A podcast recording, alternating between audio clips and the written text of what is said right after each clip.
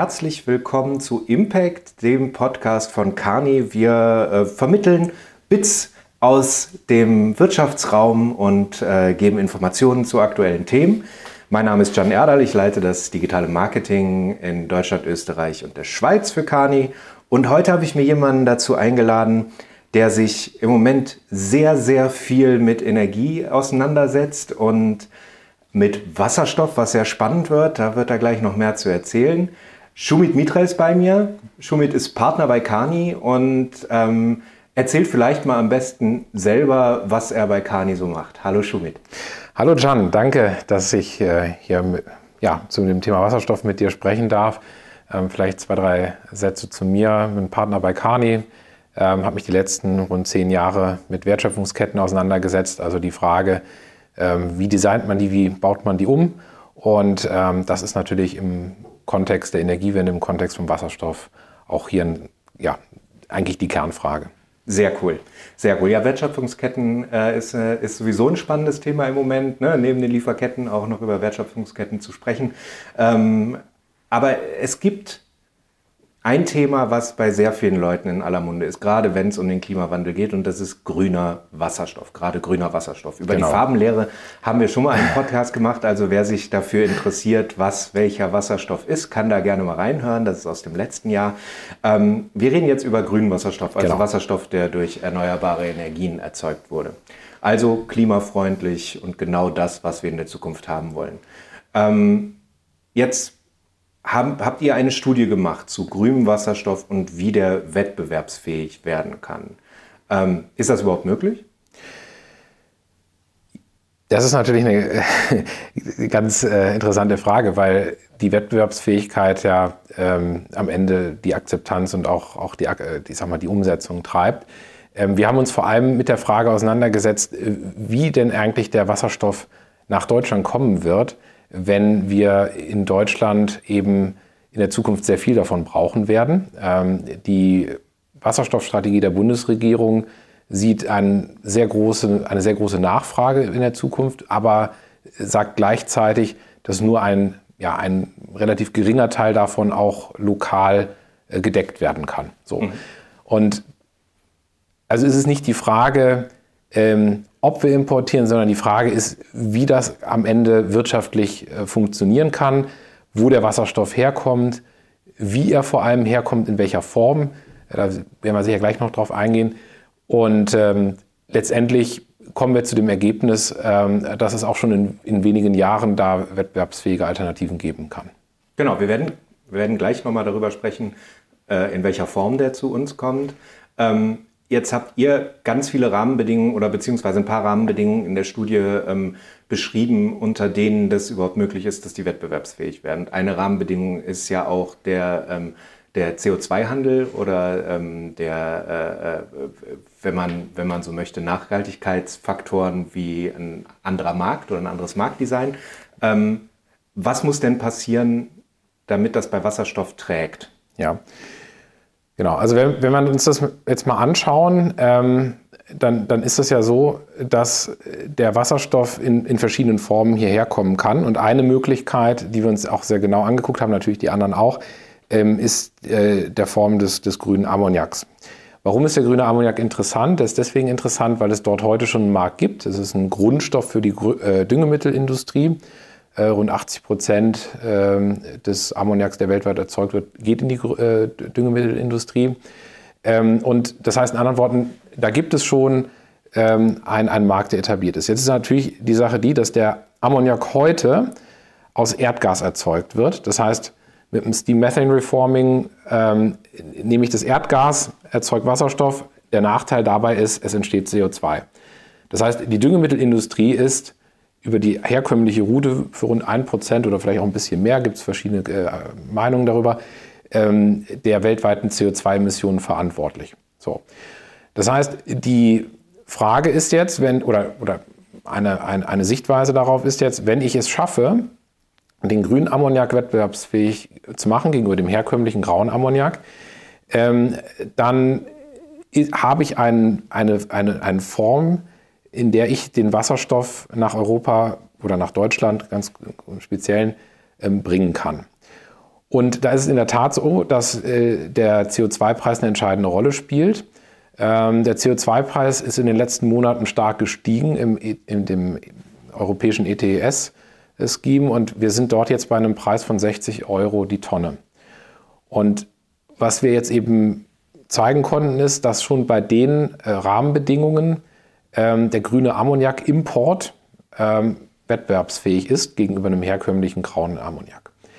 Es gibt noch einen zweiten Rahmenparameter, der dort wichtig ist. Das ist der Erdgaspreis, weil ich ja Erdgas als Rohmaterial für den Ammoniak im herkömmlichen Sinne benutze. Ähm, das heißt, wenn der Erdgaspreis hoch ist, steigt entsprechend auch die ähm, Wettbewerbsfähigkeit des grünen Ammoniaks. Und wie, wie wir ja aktuell sehen, ist das sicherlich auch nochmal ein weiterer Grund, dort sich äh, mit dem grünen Ammoniak zu beschäftigen. Also lass mich das nochmal ganz kurz ähm, äh, rekapitulieren. Also ich bin in einem Land, wo äh, vielleicht sogar auch in Deutschland, also irgendeinem Markt, wo ich günstig erneuerbare Energien habe und äh, wo ich dann auch eine Infrastruktur habe, in der ich schon Ammoniak herstelle, diese dann mit erneuerbaren Energien herstelle, transportiere das Ganze dann nach Europa oder nach Deutschland ähm, und dann nutze ich das. Kann ich Ammoniak auch direkt als Energieträger nutzen oder muss das dann erst noch umgewandelt werden? Genau, also der Ammoniak ist natürlich ähm, erstmal, wie gesagt, für den, als Grundstoff für den Düngemittelmarkt relevant. Ich kann aber eben auch nun hingehen und den Ammoniak äh, rekonvertieren. Ammoniak ist ja letztendlich ähm, ja, eine, eine, eine, Kombination von Stickstoff und Wasserstoff. Und die Frage, wenn ich es jetzt schaffe, den Ammoniak wieder zu trennen, also zu cracken, wie man sagt, dann bekomme ich den Wasserstoff wieder zurück. Also der, der Stickstoff ist sozusagen der, der, der Wasserstoffträger, wenn man so will. So, das geht. Ähm, ich kann äh, einen Ammoniak-Cracker, ähm, also wenn man die Wertschöpfungskette jetzt durchrechnet, wir, wir haben gezeigt, dass es eben wirtschaftlich ähm, wettbewerbsfähig wäre, mit einem Ammoniak-Cracker in Deutschland einen importierten äh, Ammoniak zu cracken und damit eben Wasserstoff, grünen Wasserstoff sozusagen wieder rauszubekommen. Ähm, und interessanterweise ist das sogar ähm, in unseren Modellberechnungen ähm, günstiger als lokal erzeugter deutscher grüner Wasserstoff.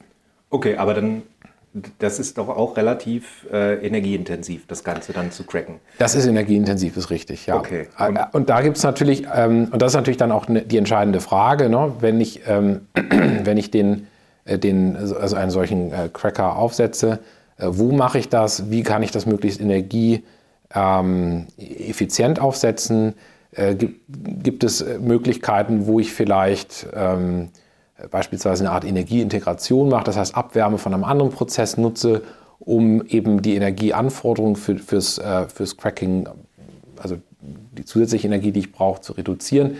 Ähm, das sind natürlich dann die Fragen, die dann relevant sind. Und ähm, warum machen wir das nicht selber? Also warum stellen wir nicht selber den Ammoniak her in Deutschland und äh, nutzen den dann hier? Hm. Ja, das, kann, das, das ist natürlich auch denkbar. Äh, am Ende ist es dort dann eine Frage der, der Strompreise. Also der, äh, sagen wir so, da gibt es zwei Sichtweisen. Die eine Sichtweise ist, wenn ich jetzt mit einem normalen Strompreis in Deutschland das Ganze durchrechne, ist das Ganze absolut, also sehr schwierig von, der, von, den, von den Economics.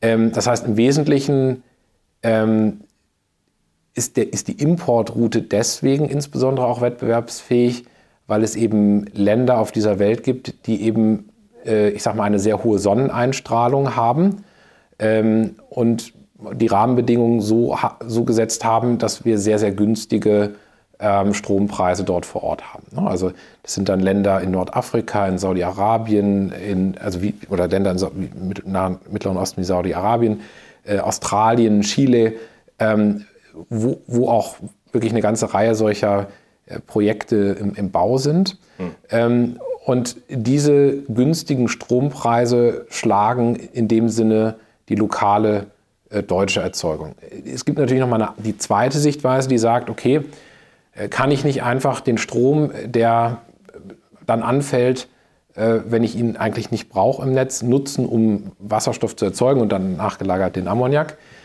Ähm, ja, geht zu einem gewissen Maße auch. Der Punkt ist nur der, dass dann die sogenannten Kapazitätsfaktoren ähm, nicht, nicht so gut sind. Ne? Das heißt, ich kann die Anlage nicht im, sozusagen mit so einer Art Grundlast durchfahren oder, und, und das ist natürlich dann äh, für, die, für die Wettbewerbsfähigkeit auch nicht gut. Okay, und ähm, gleichzeitig äh, ist es ja auch eine Frage der Geschwindigkeit. Ne? Also wir, wir haben jetzt äh, mit den, mit den Ammoniakherstellern einen Markt, der schon existiert. Es existiert eine Infrastruktur, es existiert auch eine Transportinfrastruktur und ähm, auf die könnte man jetzt direkt aufsatteln und loslegen. Genau. Ähm, da, das, das ist nämlich genau der Punkt. Also der Ammoniak ist letztendlich aus der Perspektive, und da müssen wir vielleicht nochmal den Blick nochmal ein bisschen weiten. Also wir haben uns in der Studie ja auch angeschaut, wie sieht das denn aus, wenn ich das, ähm, äh, den Wasserstoff verflüssige? Ähm, oder was passiert, wenn ich einen sogenannten LOHC, das steht für äh, Liquid Organic Hydrogen Carrier, also ähm, im Wesentlichen einen Stoff nutze, in den ich das, äh, den Wasserstoff binde und dann wieder, wieder sozusagen release, also rausbekomme. Ähm, was passiert, wenn ich das mache? Die, die Antwort ist, äh, dass das eben auf dieser Kurzfristigkeit, das heißt die nächsten ja, rund vier, fünf Jahre, äh, in dem Maßstab nicht, zu, nicht zur Verfügung stehen wird. Im Gegensatz dazu Ammoniak, das ist ein Stoff, den kennen wir seit über 100 Jahren. Ähm, Haber-Bosch wurde äh, Anfang, also Anfang 1900 irgendwann ähm, ent entwickelt das Verfahren, großchemisch bekannt. Ammoniak ist, eine, ist ein Commodity Chemical, wird weltweit transportiert. Also das ist erprobt und ähm, da gibt es die Infrastruktur und insofern ist das natürlich kurzfristig dann auch umsetzbar. Jetzt, ähm, in, und von welchem Zeitraum sprechen wir dann ungefähr? Also wann, wann, also wann wäre das realistisch machbar? Mhm. Und gibt es schon Initiativen, das jetzt auch auf dem deutschen Markt irgendwie zu etablieren? Ja.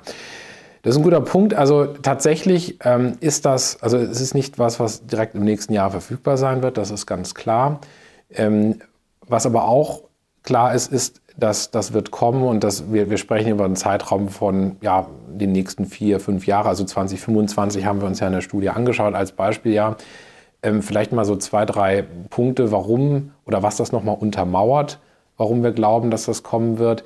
Ähm, wir, sehen, wir sehen schon heute im Mittleren Osten eine Reihe von Großprojekten, die ähm, im Wesentlichen ja, zur Erzeugung von grünem Ammoniak aktuell erbaut werden. Ne, es gibt beispielsweise im Kontext von, von NEOM, äh, dem Projekt in Saudi-Arabien, ein Announcement beziehungsweise ein Projekt, was, was, was unterwegs ist, äh, wo ein Milliardeninvestment äh, in die Hand genommen worden ist. Im Oman gibt es das auch teilweise. Es gibt, also, es gibt viele Initiativen, die jetzt darauf ähm, hinarbeiten, grünen Ammoniakexporte, also aus den sonnenreichen Ländern zur Verfügung zu stellen. Und ähm, wir in Deutschland sind ja auch nicht die Einzigen, die daran interessiert sind. Also wenn man jetzt zum Beispiel mal nach Japan guckt und so weiter, das ist natürlich auch dort ein Riesenthema. Und es ist jetzt also nicht nur die deutsche Energiewende, die das treibt, sondern es ist eine, weltweiter, eine, eine weltweite Bewegung in dem Sinne. So. Ähm, der andere Punkt, der dafür natürlich erforderlich ist, ist die Rekonvertierung. Da muss man dazu sagen, äh, das ist jetzt im großen Maßstab äh, Stand heute noch nicht äh, verfügbar. Also es, ich kann dir jetzt keine Liste geben, hier sind die zehn größten Ammoniak-Cracker der Welt. Äh, die Liste existiert nicht. Ähm, aber es gibt eben Überlegungen, solche Cracker zu bauen. Und ähm, Uniper an der Stelle äh, plant zum Beispiel einen äh, in Wilhelmshaven. Okay. Und will Uniper das sehr zeitnah machen. Ich hatte irgendwo mal gelesen, dass die eigentlich ein andere, ähm, äh, eine andere Facility da irgendwie vor, äh, vorhatten und das jetzt dahin. Ja, das war, glaube ich, war, war ursprünglich ein LNG-Terminal geplant. Jetzt äh, ist eben die Idee, dort äh, einen Ammoniak-Cracker, unter, unter anderem einen Ammoniak-Cracker zu bauen. Habt ihr denn sowas wie ähm, Innovationsfaktoren oder sowas noch mit eingerechnet? Also was wir auf jeden Fall eingerechnet haben, sind sozusagen Lernkurven. Ähm, äh, einer, einer unserer Co-Autoren, die Rebecca Meyer, beschäftigt sich ja auch im Rahmen ihrer Promotion mit eben der Frage, wie eben Technologieadoption zu, zu Kostensenkungen führt. Und also diese, diese Sicht der Dinge, diese wissenschaftliche Seite haben wir an der Stelle auch mit einfließen lassen. Okay, und ähm, äh, kommen wir dann in eine Abhängigkeit? In eine neue Abhängigkeit? Oder, oder wird das, wird ja, das in Zukunft auch nochmal äh, wieder eine Reeuropäisierung? Ja, das ist eine spannende Frage. Also natürlich äh, können wir da, können wir da sozusagen die Zukunft auch nur in Szenarien denken. Ähm, was, was man aber, glaube ich, schon sieht, sind, glaube ich, so drei Dinge. Also erstens ähm, habe ich ja gerade schon gesagt, es ist ja nicht nur in einem Land, äh, dass solche, ich sag mal, Also, das, das, also scheint, die, die, Sonne scheint ja nicht nur an einem Ort der Welt ähm, und der Wind bläst auch nicht nur an einem Ort der Welt. Also dementsprechend äh, gibt es an, an vielen Stellen jetzt solche Projekte, die sich gerade entwickeln. Also dementsprechend ist davon auszugehen, dass es da auch eine Diversifizierung äh, möglich sein wird, äh, von wo man eben dann den, den, den grünen Ammoniak beispielsweise bezieht. Punkt 1. Punkt 2 ist, ähm, jenseits 2025 sind die anderen Alternativen auch nicht komplett abzuschreiben. Ja? Ähm, wir haben uns jetzt zwar in der Studie mit diesem, ich sag mal eher, also für Investitionszyklen eher kurzen Zeitraum beschäftigt, ja, aber jenseits von 2025 ähm, sind also sowohl LOHC als auch verflüssigter Wasserstoff ähm, möglicherweise relevant. Da müssen wir uns müssen, muss man halt schauen, wie sich die Technologien entwickelt. Aber es gibt ähm, also wirklich auch große äh, namhafte Firmen, also nehmen wir mal Shell als Beispiel, die jetzt zum Beispiel im Bereich des, äh, der Verflüssigung ähm, das, also das auch weiter verfolgen. Ja? Also das heißt, wir, wir sehen das äh, und also wir werden in, also nach 2025 da auch nicht nur den grünen Ammoniak sehen. Und ähm, der letzte Punkt, der dritte, mein dritter Punkt wäre noch, ähm, dass wir auch im Bereich der ähm, Gasinfrastruktur ähm, jetzt Absichten sehen, ein europäisches Wasserstoffnetzwerk zu bauen. Äh, da sprechen wir von so einem Zeitrahmen äh, ungefähr 20 Jahren, also 15, 20 Jahren ungefähr. Ähm, diese sogenannte Hydrogen Backbone, der gebaut werden soll, ähm, worüber natürlich dann auch, ich sag mal, innereuropäische Wasserstofftransporte ermöglicht werden. Also nehmen wir mal an, in, in Spanien, wo ja auch eine deutlich höhere Sonneneinstrahlung als jetzt in Deutschland ist, ähm, werden solche, solche Anlagen gebaut, dann ist es natürlich auch möglich, ohne den Umweg über den Ammoniak dann das gasförmige äh, Molekül sozusagen direkt über, über eine Pipeline äh, zu bewegen. Also das heißt in anderen Worten, ähm, ich denke, dass wir, dass wir langfristig eine Diversifikation auch sehen werden. Also wir behalten einen Teil der Wertschöpfungskette dann in Europa in Zukunft, aber jetzt brauchen wir erstmal vor allen Dingen auch Import. Genau. Okay. Welche, ähm, welchen Nutzen hat der Wasserstoff generell äh, für uns? Gut, also vielleicht da zwei, zwei Perspektiven. Wenn wir erstmal vom Ammoniak schauen, also da ist natürlich jenseits der Düngemittelindustrie äh, auch noch gerade ziemlich viel Bewegung. Ähm, in anderen Applikationen, also ein großes Thema gerade ist dort, ähm, den Ammoniak als alternativen Schiffstreibstoff zu verwenden. Ähm, eben auch mit dem Vorteil, dass wenn der Ammoniak eben verbrennt, dort kein CO2 freigesetzt wird, äh, was eben dazu beitragen kann, äh, den, ja, den Schiffssektor zu dekarbonisieren. Also auch das äh, erheblich wichtiger Beitrag. Da gibt es natürlich auch Alternativtechnologien, die auch angeschaut werden. Also wenn wir über Methanol reden und ähm, Elektrifizierung und so weiter, da sind sich äh, auch nicht alle ganz einig, wie das, wie das dann kommen wird. Aber auch da ist, ist der Ammoniak aktuell in, in großer Diskussion. Ähm, so, und weiterhin ist es so, dass Ammoniak auch, ich sag mal, an anderer Stelle als Treibstoff sozusagen verwendet werden könnte. Ähm, da sprechen wir über beispielsweise ähm, Gasturbinen. Das ist eben auch noch eine Möglichkeit. Vielleicht eine interessante Anekdote am Rande, äh, das ist mir dann auch sozusagen im Rahmen der Studie mal so über den Weg gelaufen.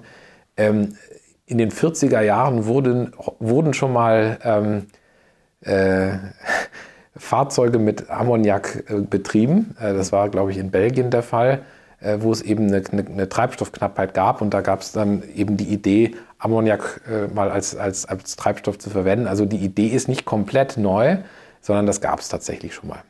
So, das ist jetzt der Ammoniak. Und wenn wir jetzt mal über den Wasserstoff reden, also warum ist der, warum ist der Wasserstoff so wichtig?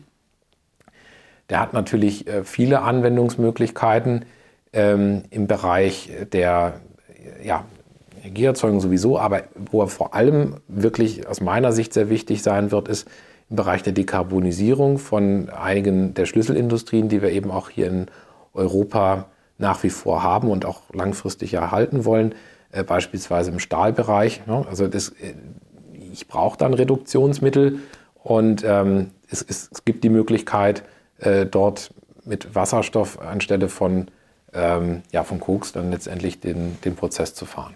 Und die dürsten ja auch danach. Also da ist ja auch das ist so absolut genau. Ist ja dann ist na, da ist natürlich dann nochmal die andere Dimension der ich sag mal der der der Preissensitivität pro Applikation mhm. natürlich der Fall. Ähm, und da muss man dann natürlich schauen, ab welchem Preispunkt es in, welchen, in welche Applikation mit reingehen kann. Ähm, ja, und es gibt natürlich noch, ich sag mal so, der, der im, im, Bereich Mobilität ist es, ich sag mal, bei, der, bei, der, bei, den, bei, den, bei den PKWs, glaube ich, das ist, glaube ich, durch, aber im Bereich der, der Schwertransporte ist es sicherlich auch noch eine, eine, eine valide Option. Total spannend. Also wir haben ein, eine, einen Lösungsstrang für die Energieprobleme jetzt zumindest einmal aufgezeigt. Jetzt bin ich sehr gespannt, wie sich das weiterentwickelt. Vielen lieben Dank, Schumit, für dieses Gespräch. Ähm, wir haben über Wasserstoff gesprochen und wie er importiert werden kann. Grüner Wasserstoff über Ammoniak aus verschiedenen Ländern nach Deutschland kommen kann und wie sich der Markt für grünen Wasserstoff weiterentwickeln kann. Vielen lieben Dank, Schumit Mitra, Partner bei Kani. Und ähm, für die, die jetzt zuhören, gerne ein Abo dalassen. Wir haben immer wieder spannende Themen im Podcast. Und ähm, ich wünsche einen schönen Tag. Ich freue mich, dass wir uns äh, Auge in Auge im Büro gesehen haben. Das ist auch mal wieder was Nettes. Und ähm, lasst es euch und lassen Sie es sich gut gehen. Vielen Dank, Schumit. Vielen Dank.